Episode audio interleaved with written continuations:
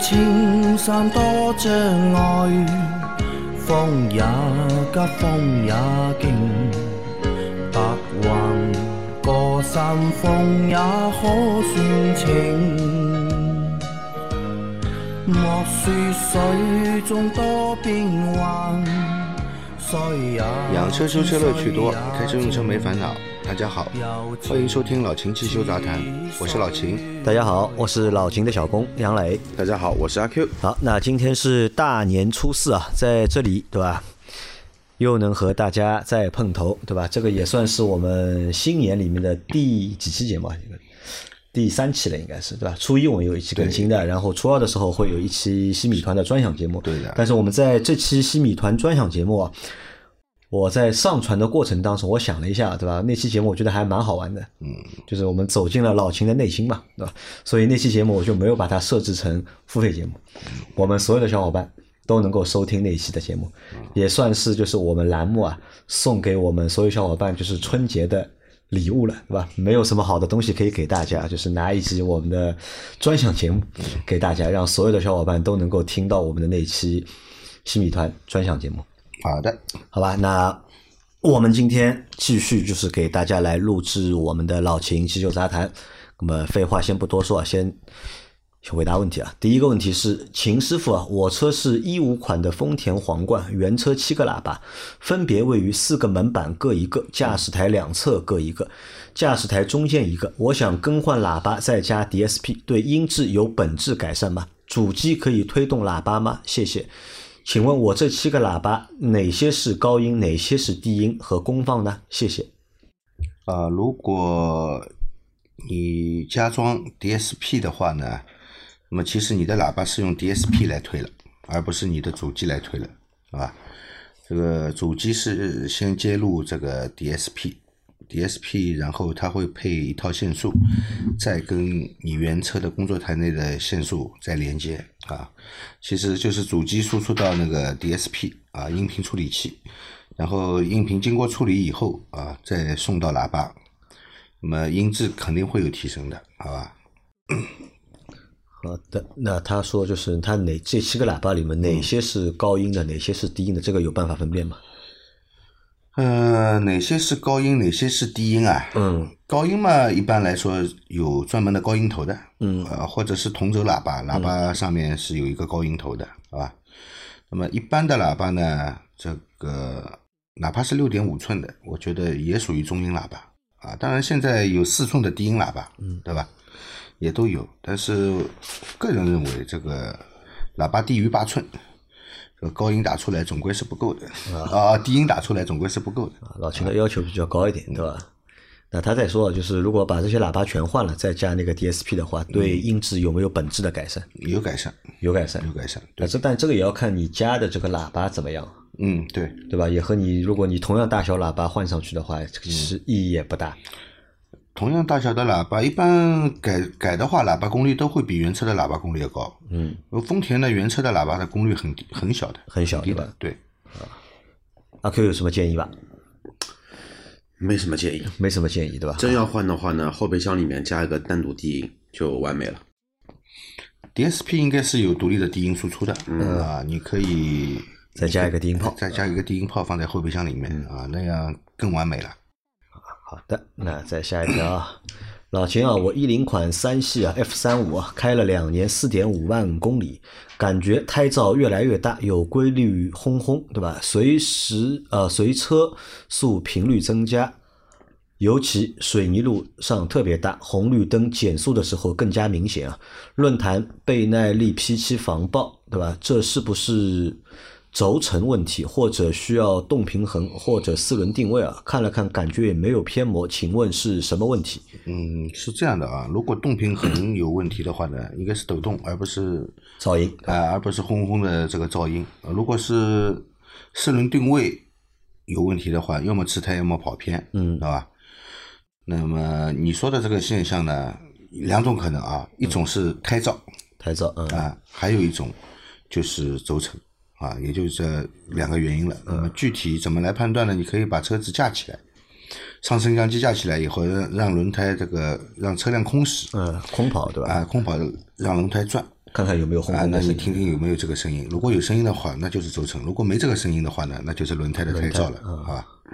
好的，但是我们在线下的时候问跟老秦有聊过，四万多公里的宝马好像轴承出问题坏轴承的概率不大吧？应该不大不大，不是不大很高。对的，所以我觉得更有可能的是，因为是防爆轮胎嘛，本身胎噪就大，而且这个已经滚了四点五万公里了，对吧？那么一九款的车到现在也两也快两年了吧，啊，它两年四点五万公里嘛，对吧？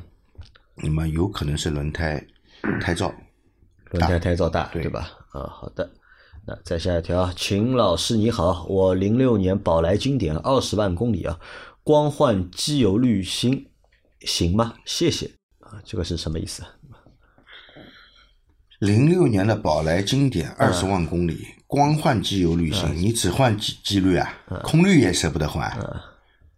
二十万公里不换空滤，空滤不会堵死吗？就我没看懂啊，不知道是这个提问有问题的吧，还是什么？有可能他问的是二十万公里，现在啊二十万公里，它的保养只做机油机滤，是不是可以？你如果这么长时间只换了机油机滤，连个空滤都不换的话，我不知道你这个车这么长久以来是怎么怎怎么 坚持下来的啊？空滤肯定堵死了，都不进气了。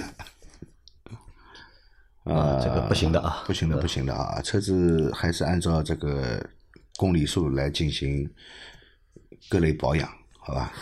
按照公里数和时间来进行各类保养啊！你要只换机油机滤，我这我觉得至少你得换个空滤吧，对吧？啊，阿 Q 来下一个，三位老师好，我的车二零一八款的吉利博越一点八 T 发动机，两年半的里程两万公里。上个月呢，在 4S 店清洗节气门，用的是如图所的设备匹配节气门，不是用电脑，请问这样匹配可以吗？去年十月份曾断开过蓄电池，副板重启车机，最近近段发现车子冷车启动无怠速，无高怠速，哦，无高怠速热车阶段，冷车打着后怠速，发动机转速一直在一千转以内。4S 店洗了节气门，并用上了用上述设备进行了匹配，无冷车高怠速的问题依旧。4S 店说是正常的，请问秦老板，如不正常，请帮忙分析下可能的原因及解决办法，谢谢。提前拜个早年，祝牛年生意兴隆，节目更牛。嗯、老秦看到那个图了？我看到那个图，嗯那个图是远征，嗯，呃，那个是远征远征的产品啊，是远征的产品，就是造那个 X 四三幺的人家造的那个，那就是通用型的。嗯，但是它上面有吉利的 logo，有帝豪的 logo，嗯，啊，但是上面的这个写的也很有意思，重型卡车、轻型卡车，还有这个轻型车专用电脑，啊，其实也就是通用型的，嗯 对的。只不过就就是现在比较流行的嘛，联名版，啊，加了个 logo，对吧？加了个 logo，啊。那么怎么会没有一个专机来检测呢？对吧？有了呀，加了 logo 了嘛，就是专机了嘛。是什么专机？这个就是个代工产品，知道吧？远征给他代工的。嗯一般来说，如果说这个高档一点的会有专机，其实是用笔记本电脑或者是一个电脑一个 pad，里面装了程序以后，啊，再来这个通过盒子再来连接车子的 OBD 接口，啊，这个好像有点 low 啊，这个好像有点 low。嗯，也许是你这个电脑这个对节气门的匹配不到位。是匹配没有到位。对，照理来说，这个最起码的冷车高怠速都应该有，好吧？你这个冷车没有高怠速的话，要么就是没匹配好，要么就是什么呢？要么就是你车上这个有哪个传感器出问题了，啊，他电脑版认为你这个车子现在不需要高怠速，才不不给你高怠速的，好吧？也就只只有这两个原因了。那他现在要解决的话，有什么办法吗？解决嘛，还是去到四 S 店呀，四 S 店和他说是正常的嘛，换一个四 S 店。换一家四 S 店对，店。换一家四 S 店，好吧？吉利有卡车不啦？吉利沃尔沃有卡车，吉利没有，吉利有卡车嘛？它而且是帝豪，它那个上面是一个帝豪标，一个帝豪标，对，啊是一个帝豪标啊，那个图片上面，什么重型卡车、轻型卡车，吉利有摩托车，一般你看啊，重卡、轻卡大多都是柴油的。嗯对，其实柴油和汽油发动机，一般我们所使用的是两个系统，一般是用两个系统，嗯就是单就这个市场上所卖的那个电脑诊断仪，有人家是侧重于柴油版的，有人家是侧重于汽油版的。嗯，啊，这个要柴油和汽油的性能都兼顾到的，这个我觉得就有点没那么高级的。啊，就就就有点没有没有重心了嘛。嗯，好，那这个小伙伴建议你换一家四 S 店去做这个就是节气门的匹配，对吧？对，也没有必要重新洗了，就你让他重新帮你匹配一次就，对吧？好，再下一条，呃，秦师傅啊，请教一下，曲轴箱里面的汽油回到气缸参与燃烧，这个是怕这个汽油排放到油啊，这个是怕这个油气排放到大气中污染环境，但是这个油气因为中冷不够完全分离的话，容易污染气缸和节气门，造成更多积碳和油泥。如果增加透气壶分离机油，定期排掉，会不会好一点？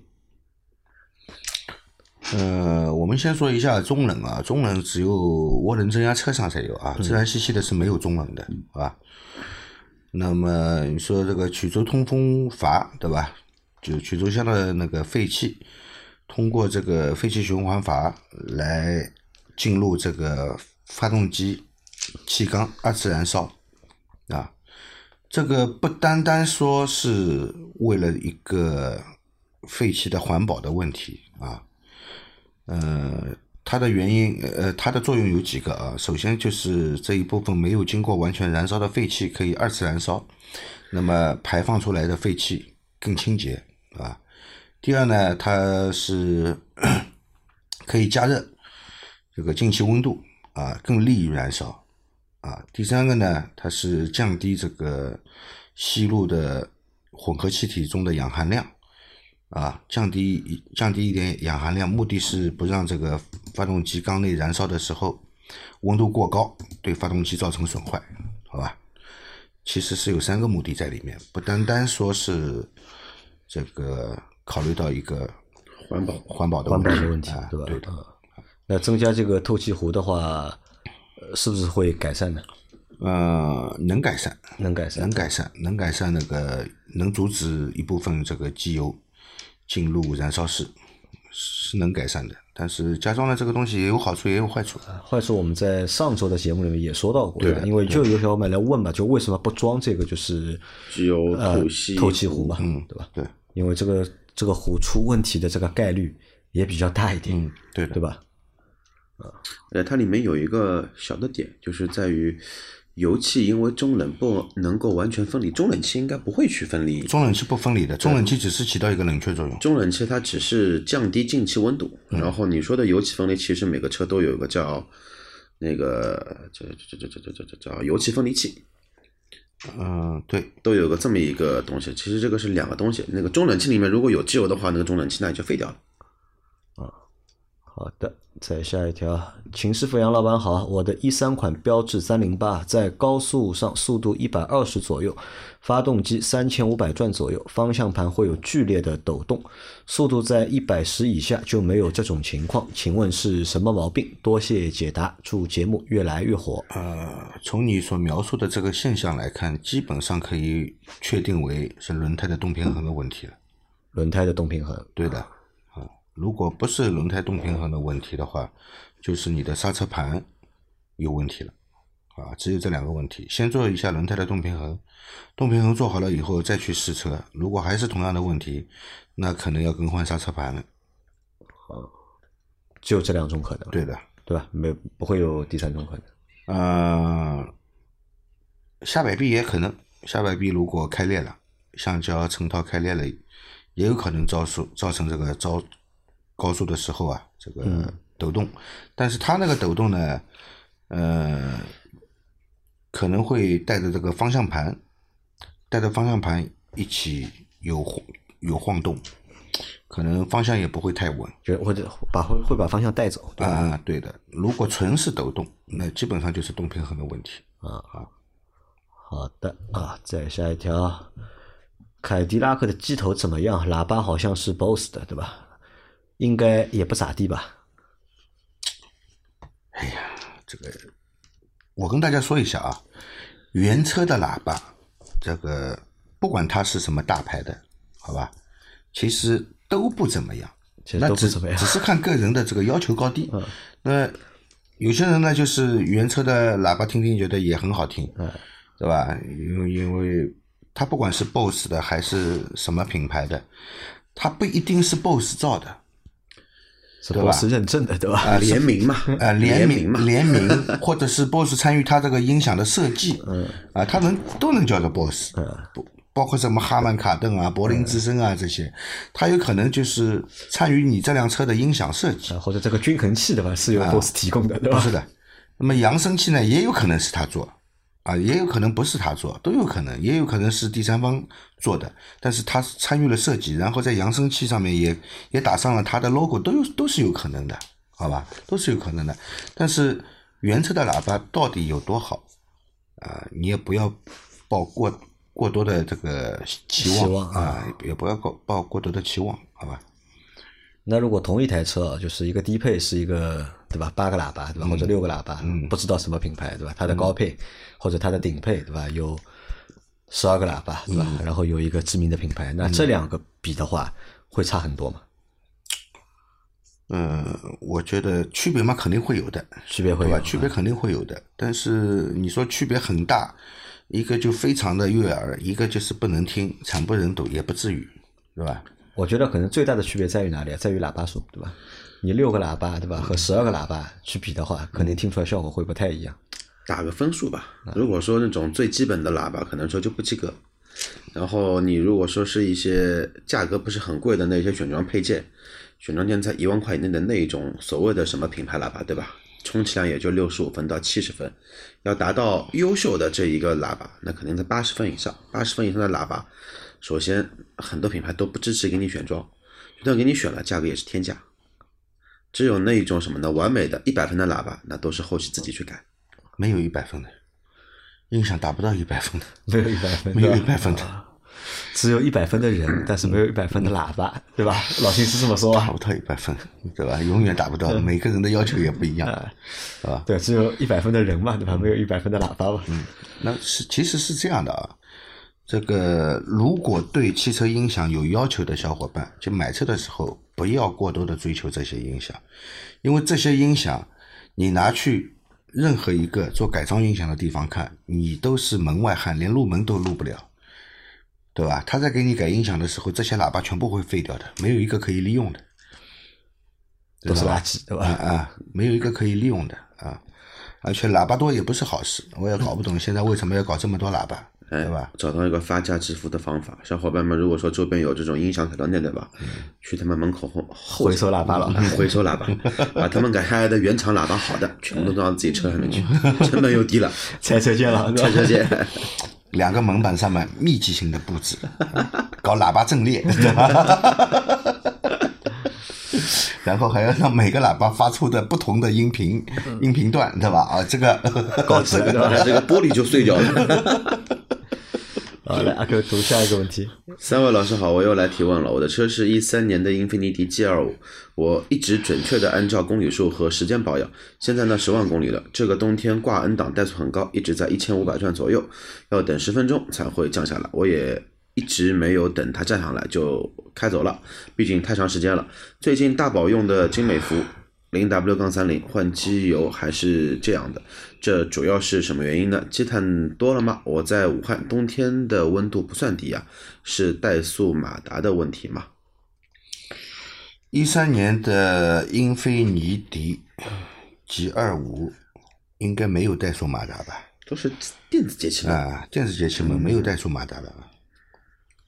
那么一直是按照公里数来保养的，对吧？现在已经到十万公里了。那么冬天在 N 档，对吧？怠速很高，一直在一千五百转啊，要等十分钟才会降下来，好像是有点长时间。对吧？你温度也不不是很低的话，等十分钟才会降下来，嗯，时间是有点长。嗯，你也一直没有等它降下来就开走了，毕竟要等时间太长了，是也是的啊。你这个冷车的时候稍微等一等啊，是还是稍微等一等，但是也不建议等十分钟那么长时间。挂档行驶的话，就缓慢行驶可以，不要踩大脚油门，好吧？那么最近大保的的时候用的是金美孚的零 W 三零的，换机油还是这样啊？这个跟机油没关系的啊，这个跟机油没关系的，好吧？这个跟机油没关系的啊，你就是冷车高怠速速的时间比较长，跟你用什么机油基本上没有太多的关系啊。嗯，你是你怀疑是积碳多了，积碳多了也不会引起热车时间这么长的啊。我建议你用那个电脑去读一下你这个车子的工作的数据流，特别是冷车的时候，读一下这个进气温度啊，还有水温传感器以及这个车外温度传感器都报的是一些什么温度。如果这些温度报出来很低的话，有可能会造成这个你这个高怠速的时间比较长，高怠速的时间比较长的啊，的确是有可能的。啊，你是怀疑有可能是传感器可能是坏了，呃，传感器出问题啊，出问题，这个误报造成对，造成这个电脑板认为环境温度很低，进气温度很低，对，实际没那么低。对的啊，啊，那这个问题其实和就是前面楼上那几有个问题啊，嗯，有那么一点点像，对吧？这个车是一直是冷车高怠速，对吧？那个嘛是没有冷车高怠速。嗯，都是对，都是冷车高怠速方面的问题，对，好，那这个还只能是要先去读那个数据流，呃，看一下数据才能做分析，对吧？对这样的话其实也分析不出到底是什么哪里出了问题。对，啊，好的，反正跟换机油没关系。和换机油没关系。你换机油能把这个怠速变成一千五百转，那这个机油不是机油了，那这个机油是豆腐油了。好，再下一条，三位老师好，听你们的节目有一年多了，从中学习到不少汽车知识啊，很是感谢啊！祝咱们的节目越办越好。二零一二款本田锋范一点五手动，行驶五万公里啊，刹车油、变速箱有防冻液，有必要去四 S 店更换吗？一九年去过一次，配件费用二百八十七，工时费三百二，有点小贵。去路边维修店可以吗？忘了从哪个论坛看过，本田最好用原厂变速箱油比较好，谢谢。啊，这是来分享他的一个呃，他不是来分享的，他就来问嘛，对吧？他要换那个变速箱油、刹车油，对吧？还有防冻液，对吧？这些一定要去四 S 店嘛？还是外面也能够呃，换？这个不一定，不一定一定要去四 S 店，是这样的啊。那么你行驶了五万公里，想换刹车油，刹车油也不一定要用四四 S 店的原厂的，好吧？刹车油这个你只要是看它是 DOT 三的还是 DOT 四的，嗯啊，它如果是 DOT 三的，你就换 DOT 三的；如果是 DOT 四的，那么你就换成 DOT 四，就是用 DOT 四的进行更换就可以了，好吧？只要是达标的产品，因为刹车油你看啊，美孚啊、壳牌啊、博士啊，都有对吧？呃，甚至于那个那个叫什么品牌？，Brembo 也有，呃，Brembo 也然后有。AP 也有，都对出这种刹车油对对。对，Brembo 和 AP 的刹车油可能会贵一点，因为有品牌溢价啊。那个，哎，做做电机的做雨刮雨刮片的呃那，家，电装啊，不是电装，那个法莱奥，法莱奥也有，啊法莱奥也做啊 法莱奥也有，啊，都有刹车油啊，这些大品牌的都可以用，没关系，只要型号用对就可以了啊。但是切记啊，DOT 三和 DOT 四的不能混加的啊，会起反应的啊。它的反应的后果就是结的像棉花絮一样的，嗯会堵塞油道的啊。然后本田变速箱最好用原厂，其实我们节目也一直这么推荐，自动变速箱的本田还是有原厂变速箱油，但是你是手动的，啊，自动变速箱我们一直是推荐使用原厂的变速箱油，好吧？因为关于这个油的性能啊，一些技术参数啊，你不可能非常的去了解啊。有些标榜自己可以用的，它也不一定是最最适合的，而且你也要面临着和变速箱里面本来的那些油要混合的这样一个事实，好吧？所以还是建议用原厂的，但是手动变速箱油就不一定要用原厂了，只要符合这个年度级别的就可以，对吧？对，年度符合、级别符合都可以使用啊，它只是一个齿轮油嘛，啊，也没有那么多的要求，技术指标要求也没那么高啊。但我再看他下面的，他说就是一九年去过一次嘛，配件费用二百八十七，工时费三百二，对吧？他觉得有点小贵，但我不知道这个是二百八十七是他要换的三个当中的一个，还是全部二百八十七？不可能全部的。啊，不可能全部啊，对吧？哦，刹车油、变速箱油还有防冻液加在一起的材料费只有二百八十七，我觉得是不可能的，好吧？你去四 S 店的话，我觉得你只能换当中一样东西，对吧？可能你会觉得工时费可能是有点贵，对吧？好吧，那可以去外面的店看一下啊，但是东西要买正常一点的啊。然后再来最后一个问题啊，最后问题是秦老板还是音乐迷啊？六六六啊，请直接请教问题啊。通用下面低定位品牌的车子顶配带的品牌喇叭和高定位品牌的无品牌喇叭对比结果如何？比如通用雪佛兰探界者顶配 BOSS 七个喇叭和别克昂科威 S 中配七个普通喇叭，凯迪拉克低配九个普通喇叭，哪个音效会更好？谢谢。这不是跟上啊前面那个问题前面那个一样嘛啊问题差不多的嘛，对吧？呃，其实区别会有一点，嗯，你一定说没区别嘛，也对不起人家这个牌子贴在上面，啊对吧？但是真的有多大区别呢？其实很不好说，嗯，很不好说啊。嗯、那些喇叭的从这个喇叭的功率上来看，从那个喇叭的那个这个材料上面来看，其实很接近，其实很接近。嗯，那么，但是毕竟人家有个牌子在上面嘛，呃，那么有很多人就是因为从心理层面来说，他也会觉得很好听。那我倒觉得凯迪拉克低配九个喇叭，对吧？可能效果会比七个喇叭的稍微好一点。如果喇叭功率一样的话，杨磊，这就是你的想法，嗯，也是有很多大多数人的想法。其实我们在上次那个新米团的节目里面已经讲过了，喇叭都不是好事情，要功率大才行。啊喇叭都不是好事情。那为什么一定要九个喇叭、七个喇叭、十几个喇叭？要那么多喇叭干嘛呢？发声的部位多所以你。现在有没有发现杨磊，老秦一聊喇叭我就关掉，我就不说。上次被怼了没没话讲，我不说不说。我，为什么要这么多喇叭呢？对吧？没有意义嘛，对吧？你你听个音乐要要那那么多喇叭干嘛？你又不是比比那个音量最大，那么你要纯粹是比音量最大，那我没话说，因为喇叭功率一般也就这么大了，再大也大不到哪里去了。那么喇叭越多，那么声音越大，对吧？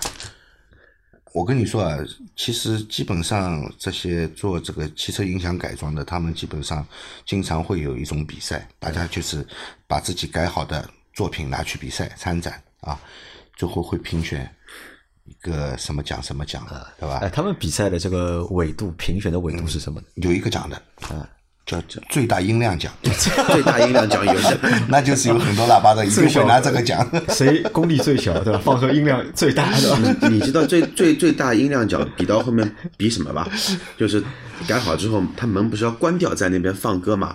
看谁的玻璃先爆掉，甚至于说有一些声音大大到什么情况，后备箱爆到后面弹出来，门爆到后面弹出来，玻璃玻璃窗全部都碎掉。那我们该怎么回答这个小伙伴的问题呢？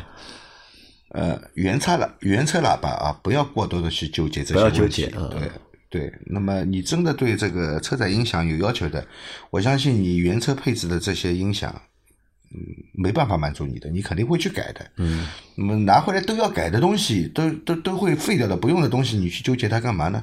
那么如果你对这个音响上面没有过高要求的，你觉得原车的也足够你使用了，那么其实这点区别也不大，也不要去纠结。啊，不要纠结，对吧？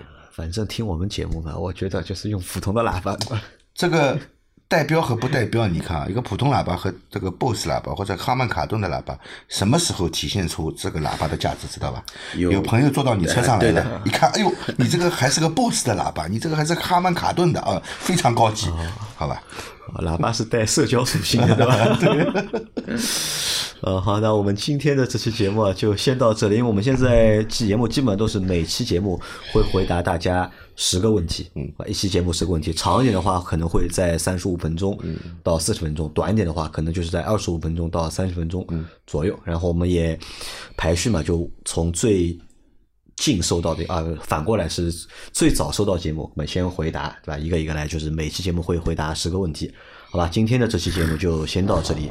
然后大家有任何关于养车、用车、修车的问题，可以留言在我们节目最新一期的下方，我们会在下周的节目里面一一给大家解答。我们明天再见，对吧？明天年初五我们迎财神，好吧？好的，希望大家都去迎财神，好吧？新年发大财。牛年，牛牛牛，牛牛牛，牛牛牛，这个押韵了还可以啊。啊，可以可以可以可以以可以，好，那我们明天再见啊，拜拜拜拜。啊，拜拜。